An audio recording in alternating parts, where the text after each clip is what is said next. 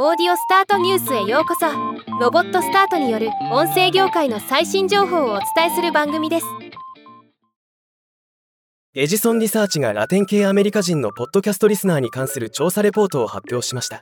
今日はこのレポートを紹介したいと思います。このレポートは2023年8月に18歳以上の米国のヒスパニックラテン系成人2637名を対象にオンラインインタビュー形式で行われた調査結果です。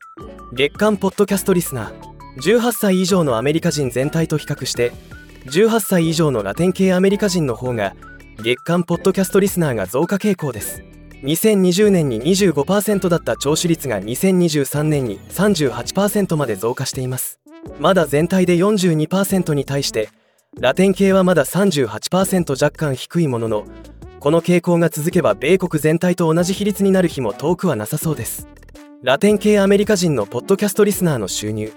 ポッドキャストを毎週聞いているラテン系アメリカ人はそうでない人よりも世帯年収が7万5000ドル以上と高い収入を得ている傾向が明らかになりました。聞くと収入が上がるのか収入が高い人が聞いているのかは分かりませんが世界的にそういう傾向が見られますよね。ラテン系アメリカ人のポッドキャストリスナーの雇用。ラテン系アメリカ人のポッドキャストリスナーはそうでない人より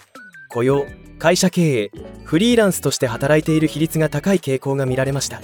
前述の収入ともリンクしていますね。ちなみにラテン系アメリカ人のポッドキャストリスナーの5人に1人がポッドキャストの購読に課金しているそうです。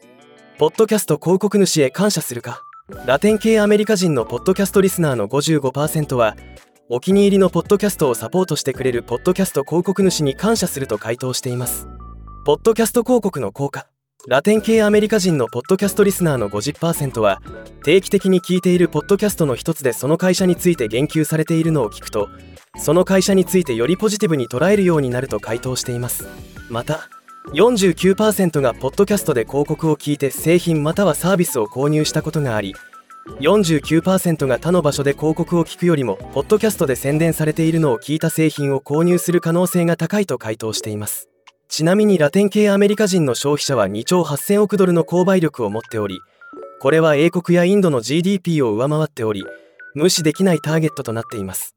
ポッドキャスト広告で紹介された製品サービスについてラテン系アメリカ人のポッドキャストリスナーの48%は定期的に聞いているポッドキャストのホストが番組で言及した製品サービスの実際のユーザーであると信じています。ラテン系アメリカ人のポッドキャストリスナーが聞くジャンル。ラテン系アメリカ人のポッドキャストリスナーがこれまで聞いたポッドキャストのトピックをまとめた結果トップはコメディ